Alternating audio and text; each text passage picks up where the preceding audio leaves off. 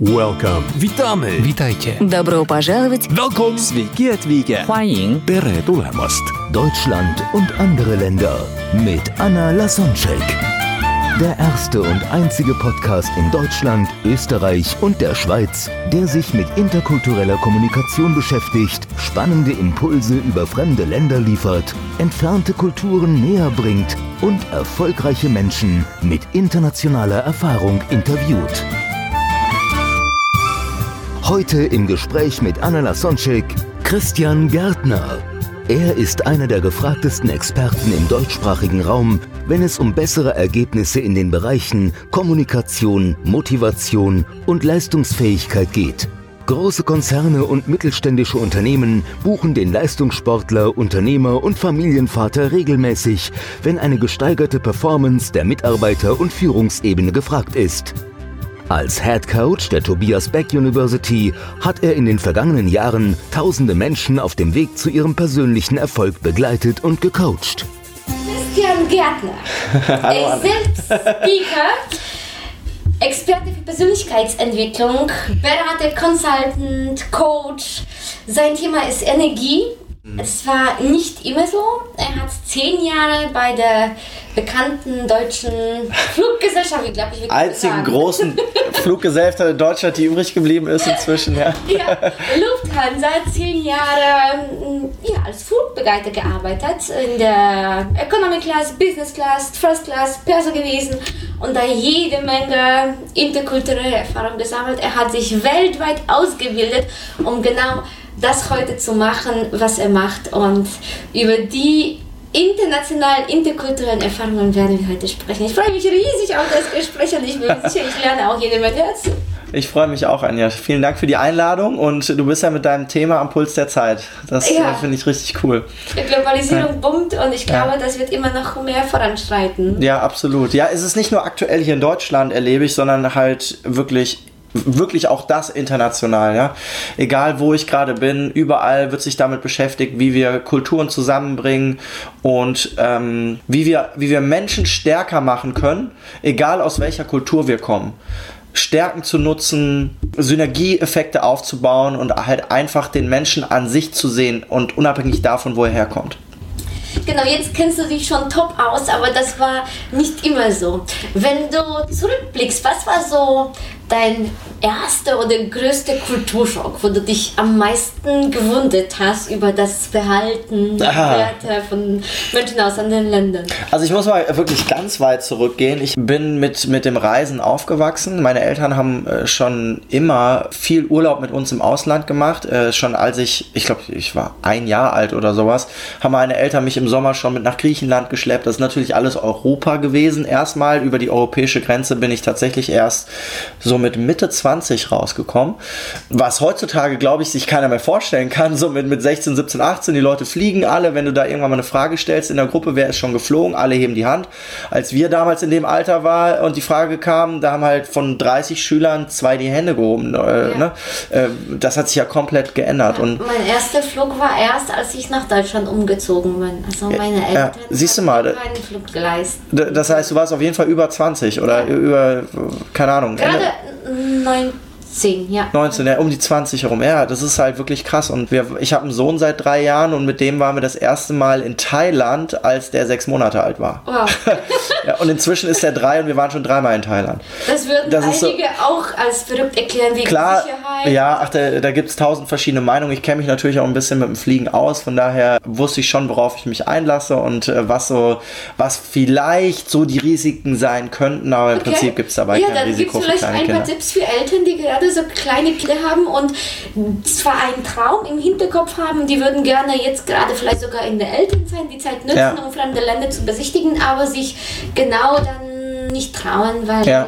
Wegen Sicherheit die Sorgen machen. Was kannst du denen sagen? Also ich kann das verstehen, also gerade mit so einem Neugeborenen, weil das erlebe ich auch immer wieder in der Tätigkeit als Flugbegleiter, dass natürlich auch Menschen an Bord kommen mit so einem neugeborenen Baby, gerade mal ein paar Wochen alt und so weiter. Ehrlich gesagt würde ich das auch nicht tun. Also ähm, einfach um den Stresspegel des Babys und natürlich auch der Eltern nicht hoch äh, zu, also in, unnötig in die Höhe zu bringen. Aber nach so ein paar Monaten ist es alles safe und dann kann an Bord letztendlich, was, was soll da passieren, die zehn Stunden? Es kriegt Essen, es kriegt äh, Zuneigung, du kannst Windeln wechseln, es ist alles da. Airlines sind extrem gut vorbereitet auf kleine Kinder.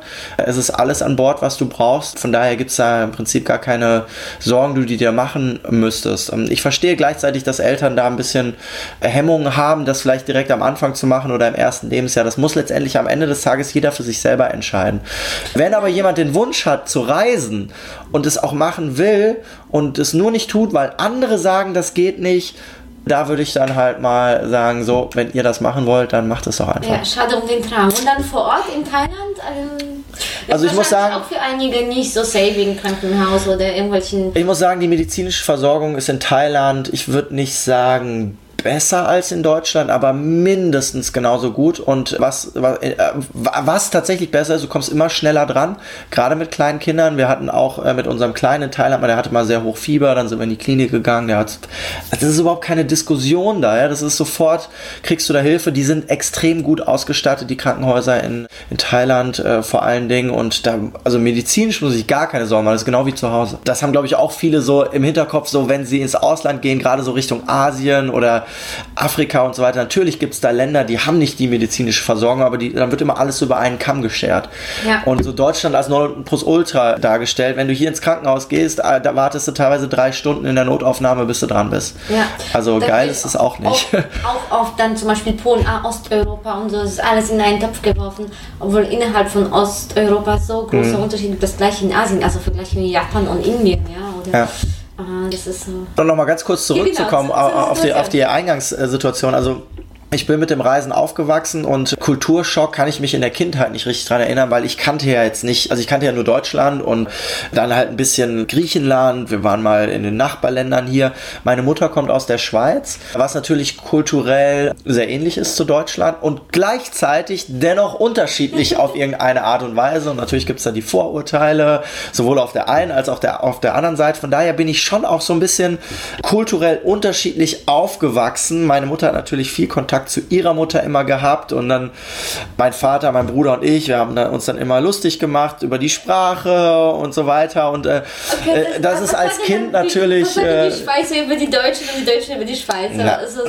ja gut, Klassiker. Ne? Die, die Schweizer sind langsam und kennen nur ihre eigene kleine Welt und im Winter gibt es Raclette-Käse und äh, all diese, all diese, also die, diese, diese, oberflächliche, diese oberflächlichen Sachen, genau.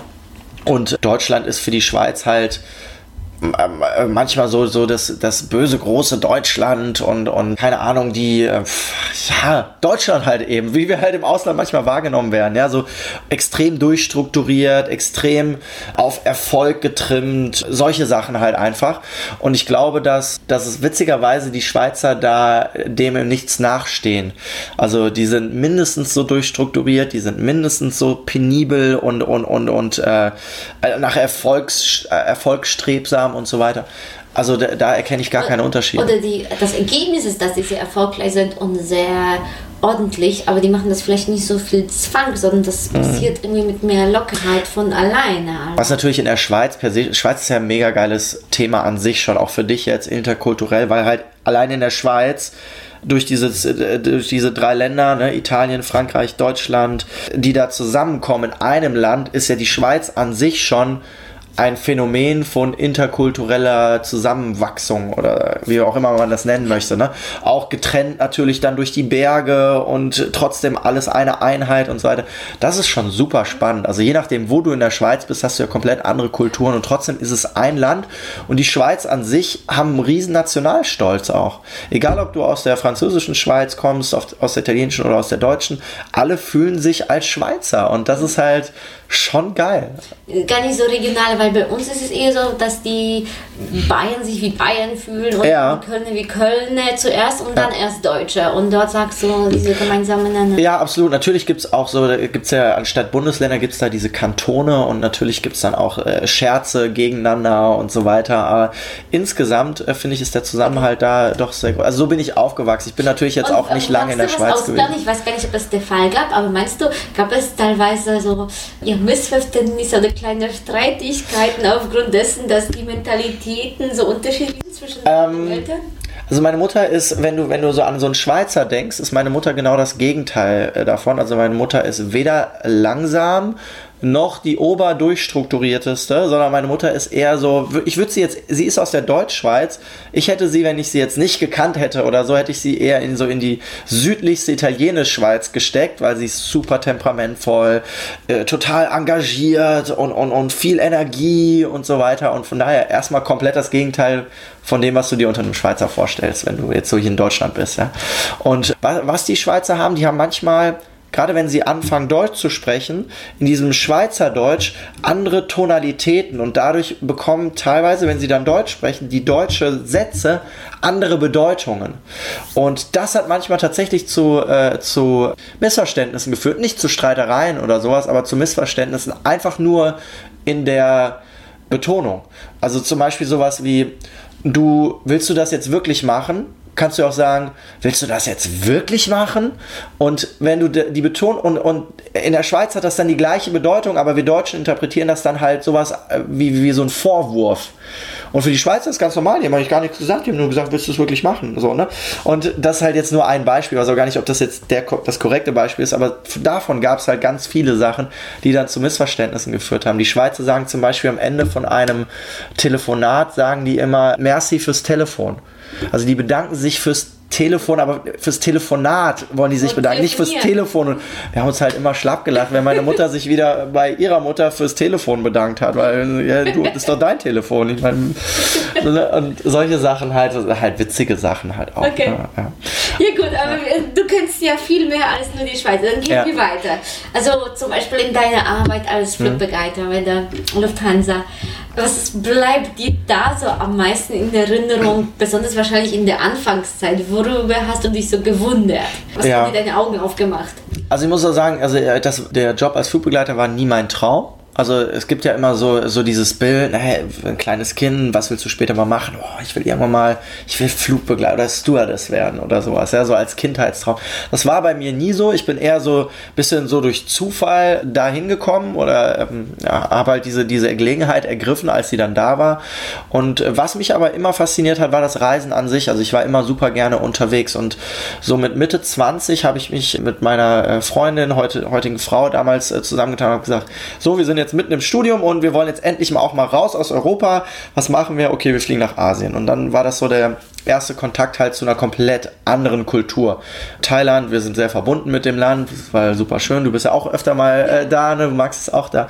Und da waren wir zum ersten Mal da und da habe ich so gemerkt, okay, das ist schon irgendwie, irgendwie cool, auch mal so in Kulturen wirklich. Also wir sind immer gerne thailändisch essen gegangen oder so. Und, äh, aber Restaurants. Genau, nicht genau, sondern wirklich in diese Welt einzutauchen und das so auch wirklich so. Wirklich mit den Händen. Ja, genau. Und, und, und, mhm. auch da haben wir auch zum ersten Mal äh, dann erlebt, dass äh, in Thailand isst man ja gar nicht mit Stäbchen, sondern mit Löffel und Gabel. Und hier in den thailändischen Restaurants, die haben sich halt so angepasst an dieses Klischee Asien-Stäbchen, dass du ganz oft auch Stäbchen dazu bekommst. Ja? Und äh, wir, ach, das ist ja krass. dann sind wir nach Hause gegangen, haben das den Leuten hier erzählt oder mein, mein Vater zum Beispiel erzählt. Und, ja, wirklich? So, ja, ja, wir waren ja da. Ich meine, du, kriegst, du kriegst da keine Stäbchen. Die können gar nicht mit Stäbchen essen. Zumindest ja. diejenigen, die nicht aus chinesisch äh, stammigen Teilen von Thailand dann kommen wird.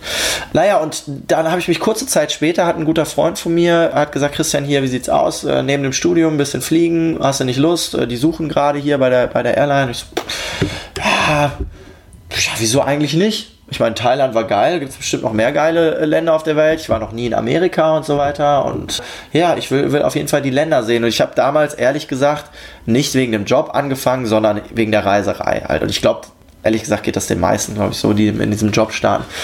Naja, und dann habe ich kurz, ich glaube, es war ein Jahr später, nachdem ich das erste Mal in Asien war, war ich dann wirklich Flugbegleiter und dann fing das halt an. Ne? Erster Flug ging nach Mumbai, nach Indien. Wow. Und zum Thema Kulturschock war, also wenn ich einen Kulturschock hatte, war, dann war das wirklich das erste Mal so der Fall. Ne? Aus, in, in Mumbai, du warst glaube ich auch schon mal in Indien, ne? Ja. Wenn du in Mumbai aus dem Flughafen, es geht eigentlich direkt los, wenn du aus diesem Flughafen der rausgehst. Also erst der Geruch, die Menschenmengen, diese Körpernähe, die die Asiaten ja immer haben und auch suchen, ja, die sind ja genau das Gegenteil von uns. Wir sind immer so ein bisschen so, hey, so eine Armlänge, ja. ne? Abstand, Sicherheit, so, das ist mein Ding. Und die fühlen sich halt wohl, wenn die alle so Nase an Nase stehen und ganz eng aneinander sind. Und deswegen fängt halt am Flughafen an. Dann sind wir halt mit dem Bus rausgefahren aus dem Flughafen, werden mit den Crews halt immer in so einem Crewbus zum, zum, zu den Hotels gebracht immer noch sehr gute Hotels und dann kannst du dir vorstellen, wenn du halt in Indien äh, zu einem sehr guten Hotel gebracht wirst, das ist auch, die haben mega Hotels da, unglaublich. Nur dahin der Weg fährst du halt nicht nur jetzt schöne Straßen oder so, sondern du fährst halt mitten durch. Ja. Mitten durch die City und was ich da gesehen habe, aus dem Blick aus diesem Fenster von diesem Bus, werde ich halt auch nicht mehr vergessen. Ne? Also die, da habe ich der Armut wirklich ins Gesicht geguckt und gedacht so, wow, krass. Also, und das war direkt mein erster Flug und ich dachte so, okay, da gibt es noch echt mehr als Deutschland hier auf dieser Welt. Natürlich haben wir auch in Deutschland Armut und, und Menschen, denen es schlecht geht. Nur das kriegen wir in, im Alltag ja nicht mit, wenn wir so unser Leben in unserer schönen Blase leben, ja. Und, und, und, und, und, aber nicht mit jemandem irgendwie tatsächlich mit, mit teilweise, was mich, was mich sehr berührt hat. Zum Beispiel, wenn jemand ja, einen, einen krummen Fuß hat, wo das in Deutschland einfach mit einem ganz einfachen OP repariert ja. werden kann als Kind. Die leben da so lebenslang und, ja. und ohne Hoffnung und trotzdem mit diesen strahlenden Augen und ja. so glücklich. Das ist das Unglaubliche. Ja. Die haben teilweise weniger Kleidung für ihr ganzes Leben in diesem Moment, als wir, wenn wir da nur für eine, zwei. Ja, unglaublich. Ja, ja, klar. Wir haben einen ganzen Koffer voll, wissen nicht, wie wir das Zeug mitnehmen sollen. Das, das, ist mehr, als die je vielleicht im Leben haben werden, weil sie haben zum Beispiel einfach zwei Sachen zum Wechseln, ja. das wär's. Also ja, und was mich damals halt auch schon sehr berührt hat, nicht nur in Indien, auch in, in vielen anderen Ländern, auch in Afrika, kann ich mich erinnern, als ich so das erste, zweite Mal in Johannesburg war, habe ich eine, eine geführte Tour durchs Soweto-Viertel gemacht. Soweto, äh, also ich kannte das aus Deutsch, ich dachte Soweto, krass, das ist so das Slum so von Afrika und so. Soweto ist tatsächlich eine richtige Stadt, die zwei Millionen Einwohner hat. Da ich das, was? Die, die zweite ist größer als Berlin? Und nur da halt diese, die Kinder zu sehen, das, das, war, das war das, was mich so am meisten berührt hat, so auf meinen Reisen. Kinder auf der ganzen Welt zu sehen und zu sehen, in was für Verhältnissen sie teilweise aufwachsen und irgendwie habe ich manchmal das Gefühl, je schwieriger die Verhältnisse sind, desto glücklicher sind die Kinder manchmal. Ja? Also so vom, die haben da nicht so dieses äh, noch mehr Spielzeug, noch mehr Gedöns den ganzen Tag, noch ja, äh, kennen die alles nicht, sondern die sind happy, wenn sie irgendwie einen Fußball aus Flicken zusammengenäht, irgendwie haben und da einen Tag Ball spielen können und so. Also diese ganz einfachen Sachen. Also ich habe auf jeden Fall auf diesen Reisen äh, sehr viel Demut und Dankbarkeit einfach ge gelernt. Und das hat mich auch äh, ein Stück weit zu dem gemacht, was ich jetzt heute bin, natürlich. Ne? Und hat mir auch geholfen, jetzt natürlich in die eigene Erziehung meines eigenen Kindes äh, zu gehen und zu gucken, okay, was ist denn jetzt wirklich wichtig? Ja? Was, was, äh, was für Werte will ich vermitteln? Und ja, also auf jeden Fall super spannend. Mhm. Und dann im Flugzeug selbst, war es ja bestimmt auch ja, teilweise mit äh, skurrilen Wünschen zu tun. Ja. Und äh, wie, wie, wie, was ist dir am meisten in Erinnerung geblieben? Also es ist tatsächlich auch wirklich so, also es ist total spannend. Ne? Also es ist einmal das Reisen, dieses Adventure, dieses neue Kulturen kennenlernen und so. Im Prinzip fängt das, wenn wir in Frankfurt losfliegen, an der Tür des Flugzeugs, wenn wir die Gäste begrüßen, fängt diese Abenteuerreise im Prinzip schon an. Und natürlich, jetzt war ich inzwischen, keine Ahnung, 20 Mal in China, 20 äh, Mal in Indien, äh, keine Ahnung, 20 Mal in Singapur oder was, ich weiß es nicht, irgendwas um den Dreh. Und natürlich kennst du inzwischen die Leute, die dann an Bord kommen und jeder hat halt so seine Tücken. Und gerade am Anfang war das wirklich so, dass ich manchmal einfach nur gewundert habe und gedacht habe, so, ist das jetzt wirklich deren Ernst? Also, zum Beispiel. Können die sich denn nicht benehmen ah. oder so? Ja, also oder einfach so mit diesen Vorurteilen gekommen bin und je öfter ich geflogen bin, desto mehr habe ich halt gemerkt, okay, die sind irgendwie, das ist, ist halt wirklich einfach eine andere Kultur. Nicht nur in der Theorie, sondern auch in der Praxis. Die sehen nicht nur anders aus, sondern die kommunizieren anders, die essen anders, die, die haben andere Verhaltensrituale. Ja, also total krass. Und äh, dann gibt es natürlich ich, so die, die. Ich glaube, die, die Zuhörer ja. sind jetzt so neugierig also, und würden gerne so ein paar Beispiele hören, wenn du ja. sagst, die kommunizieren anders. Was ist da anders? Also die essen anders. Ja, es ist auch witzig, weil äh, du hörst ja manchmal so Asien so und denkst so, okay, Asiaten sind alle gleich. Aber genau in Asien, wenn du jetzt nach Japan fliegst, die sind alle erstmal sehr still, sehr zurückhaltend, sehr ja, ja und äh, sehr kopfnickend. Die sagen fast gar nichts, die wollen bloß keinen Fehler machen. Auch gerade wenn die reinkommen und die wollen sich nicht helfen lassen, zum, äh, sie zum Sitz äh, führen lassen oder ne, die, also super zurückhaltend. Dann hast du die Chinesen, dann hast du die Chinesen und die, die, die drängeln sich einfach erstmal komplett an dir vorbei, schieben dich zur Seite, wollen einfach nur rein und das ist denen auch egal, in welche Richtung die laufen, es ist einfach nur Chaos. Was aber geil ist, weil die haben so einen Drang, schnell zu machen. Chinesen sind tatsächlich diejenigen, also obwohl, sagen wir mal so, Japaner sind die schnellsten beim Einsteigen, weil die sind komplett, die sind eigentlich so die Deutschen von Asien, würde ich jetzt mal sagen. Komplett strukturiert, die haben alles vorbereitet, einen Plan, lassen sich nicht gerne helfen, aber wissen im Prinzip ganz genau, wo sie, wo, was sie machen müssen. Es geht ruckzuck zuck, zuck, zuck. Die Chinesen sind auch super schnell beim Einsteigen, aber nur weil die so eine Panik machen. Weil die immer Angst haben, also so, so kommt das auf mich rüber in diesem Flugzeug, weil die Angst haben, halt nicht mitzukommen. Die, ich kriege auch nie, äh, auf keinem anderen Flug, so oft die Frage, ist das der Flug nach Peking? Ist das der Flug nach Shanghai? Ich denke immer so, ja, Klar, ich meine, steht, also sonst wärst du gar nicht hier an dieses Flugzeug gekommen, weil du hast ja gerade deine Karte da vorne durchgezogen oder wie auch immer. Ja? Also so, so ein bisschen so diese Angst halt was zu verpassen oder nicht mitzukommen und so. Also das ist gerade im chinesischsprachigen Raum sehr krass. Naja, und dann hast du, wenn du zum Beispiel so einen Flug nach, äh, nach Amerika hast, äh, die Amerikaner, die unheimlich höflich sind, die an der Tür schon den ersten Smalltalk mit dir machen, sich freuen und einen Witz machen und, und, und keine Ahnung, fliegst du nach, nach äh, San Francisco, 14 Stunden bist komplett abgekämpft, die steigen aus, wünschen dir einen schönen Tag und einen guten Rückflug und sagen so, die fliegen ja jetzt gleich wieder zurück nach dem Motto, ja, und, und, und verwickeln dich immer in irgendein Gespräch, also es ist, äh, ist halt komplett anders, ja, und das ist halt irgendwie cool und das macht auch Spaß, also so diese Abwechslung da drin zu haben. Ja. Mhm.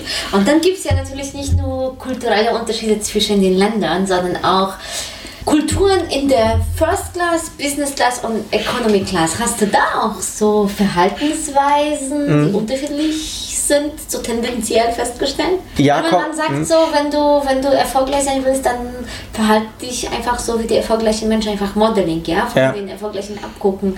Was hast du gemerkt? Was, was macht die denn aus? Also ich habe, kann man natürlich, oder kann ich jetzt nicht pauschal immer so sagen, weil es natürlich immer irgendwie Ausnahmen gibt, aber wenn du jetzt mal so einen Durchschnitt ziehen würdest, ist, ist es natürlich schon so, dass wenn du durch die Economy Class gehst, dass da eher die, äh, keine Ahnung, die Gameboys und die äh, auf, der, auf den Schößen liegen oder irgendwelche Entertainment-Geschichten, Filme geguckt werden, die Chips-Tüten kreuz und quer fliegen und so weiter. Und wenn du dann in die Business Class gehst, dann hat halt der ein oder andere den Laptop auf, trinkt äh, eher andere Getränke, auch viel mehr, viel mehr Wasser getrunken als zum Beispiel den ganzen Süß, Süßkram. Ist auch super spannend, finde ich. Finde ich super spannend. Fällt mir auch gerade erst so auf. In Business Class wird super wenig so, so diese ganzen äh, Cola-Gedöns und so. Also es ist wirklich spannend. Also entweder einen feinen Wein oder halt Wasser. Das ist total krass. Naja, und wenn du dann in die First Class gehst, ist es tatsächlich eher so, dass die Leute, ja, die arbeiten auch aber es ist eher so, dass die ihren normalen Tagesrhythmus machen. Also wenn die, wenn Nacht ist, dann schlafen die, weil die am nächsten Tag halt wieder irgendwie ein Meeting oder irgendwas haben. Wenn, also die sind nicht mehr so, die sind irgendwie so, ich habe so manchmal das Gefühl, die sind halt schon so ein bisschen freier oder frei in dem, was sie tun. First und, First und Business Class, ja. Und ich muss auch ehrlich sagen, am liebsten, also ich, ich, ich finde alle Klassen toll, auch zum Arbeiten, auch mit den Menschen, sowohl Economy Class als auch, auch die zwei anderen Klassen. Was mich immer stört, sind so Leute in der Business Class, kann man ja auch mal hier offiziell im Podcast sagen, ja, äh, die, so, die so denken, sie haben es jetzt geschafft und die dich dann halt von A nach B scheuchen und wo du dann nachher auf das Ticket guckst und siehst, ah, das ist ein, irgendein Firmenmanager, der sein Ticket über die Firma gebucht hat und du denkst so, ist ja gut. Der, der, er würde gerne First Class fliegen, aber das zahlt die Firma noch nicht so und jetzt lässt er dich da rumlaufen, weil irgendwas ist. Ja, also das sind manchmal so, so Situationen. Ich habe manchmal das Gefühl, in der First Class sitzen tatsächlich die Leute, die halt, die es halt irgendwo schon so geschafft haben und auch vor allen Dingen jetzt gar nicht so wirtschaftlich, meine ich, sondern auch von ihrer persönlichen Weiterentwicklung. Und ich erlebe manchmal in der Business Class krassere Leute, die krassere nicht Manieren haben als in der Economy Class. Woran auch immer das liegt, lasse ich mal dahingestellt. Das, ja, deswegen manchmal, äh, da, da fragen mich auch ganz viele Freunde immer, und wie ist das so mit den Spießern in der First Class? Nee, ist gar nicht so. In der First Class sitzen Prinzip ganz coole, normale Leute, die natürlich irgendwas erfolgreich gemacht haben in ihrem Leben und Ausnahmen bestätigen natürlich auch die Regel. Und die finde ich halt eher, die, die, Leute, die, die die Freunde und so immer meinen, die finde ich halt eher so in der Business Class ganz oft. Ne? Mhm. Aber es ist, es ist schon super spannend, da so, so ein bisschen diese Unterschiede zu, zu erleuchten. Und natürlich im Zuge so wirtschaftlicher Veränderungen fliegen inzwischen auch ganz viele Unternehmen oder, oder Manager von Unternehmen gar nicht mehr in der Business Class, sondern auch in der Economy Class. Also das heißt, Economy Class ist ein super Misch. Es ist nicht immer so, du gehst durch die Economy Class und weißt, da haben Leute nur 500 Euro für ein Ticket gezahlt. So, auch Economy Class Tickets kosten inzwischen äh, richtig Geld, je nachdem wann du buchst und da sitzt ein richtiger Querschnitt von, von Menschen auch in dieser Klasse. Also ein Flugzeug irgendwo hin ist schon absolut interkultureller Wahnsinn, sag ich jetzt mal. okay. Und was hast du dann, dann gewonnen? Also durch deine Reisen dann, mhm. um, um vor Ort zu sein und dann auch mit den unterschiedlichen Gästen zu tun. Du musst dich sehr flexibel auf alles Mögliche ja. einstellen. Ja. Was meinst du, was hat das mit dir und deinem Leben und deiner Persönlichkeit gemacht? Also zwei Sachen habe ich schon angesprochen. Das eine war äh, Dankbarkeit und Demut. Also wirklich dankbar zu sein, hier in Deutschland zu leben, dankbar zu sein, ein Dach über dem Kopf zu haben, äh, Sicherheit zu haben, eine gute medizinische Versorgung zu haben, das essen zu können, was ich möchte. Also einfach dankbar zu sein für das, was da ist, ohne jetzt ohne das Ganze, was mit Erfolg zu tun hat, sondern einfach nur das zu leben hier. Ja? Und gleichzeitig ist es, gerade wenn du jetzt diese unterschiedlichen Kulturen ansprichst, auch an Bord und so weiter, Respekt zu haben einfach vor Menschen, vor Menschen, die anders sind als wir, die anders sind als ich, die andere Rituale haben, andere Gewohnheiten, andere anders aufgewachsen sind und so weiter. Einfach Respekt zu haben vor dem Mensch an sich. Und äh, das, das hat mir doch, äh, da habe ich doch riesig viel dazugelernt. Was, ja. Es gibt so einen schönen Satz, wir sind nicht gleich, aber wir sind alle gleichwertig. Ja. Ja. Den liebe ich. Und das ist vielleicht auch das, was du dann über die Menschen der First Class gesagt hast, dass die vielleicht deswegen auch so weit sind, weil die tatsächlich alle Menschen als Mensch sehen. Das ist wieder diese Brücke zu der Kultur. Ja. Dass die, dass die gar nicht meinen, dass sie was besser sind, sondern die sind schon so angekommen und im Frieden mit ja. sich und mit, mit, mit jedem und jedem wünschen sie das Beste. Ja. Ja, absolut. Und gleichzeitig darf es natürlich auch so sein, dass du mit Maschinenkulturen besser zurechtkommst als mit den anderen und äh, dich irgendwo wohler fühlst als bei anderen Kulturen. Das ist ja auch völlig in Ordnung. Gleichzeitig halt diesen Respekt zu haben und die Kultur so sein zu lassen, wie sie ist und den Menschen so sein zu lassen, wie er ist und wie er das möchte, ist natürlich super wichtig. Natürlich hat das für dich persönlich in deinem Leben, da spreche ich auch natürlich wieder für mich, auch immer was mit Werten zu tun. Also für mich ist natürlich äh, der, der Punkt Werte, respektvoller Umgang, was gibt es noch? Integrität, Ehrlichkeit, Zuverlässigkeit und solche Sachen sind mir extrem wichtig. Und ich habe dann immer Schwierigkeiten mit, mit Kulturen, wo die Häufigkeit größer ist bei Menschen, die diese Werte halt nicht so haben. Respekt haben viele, viele Kulturen, finde ich, äh, auch in dem Wertesystem verankert. Zuverlässigkeit ist so ein bisschen die andere Nummer, ja. Also das ist ja manchmal ein sehr dehnbarer Begriff.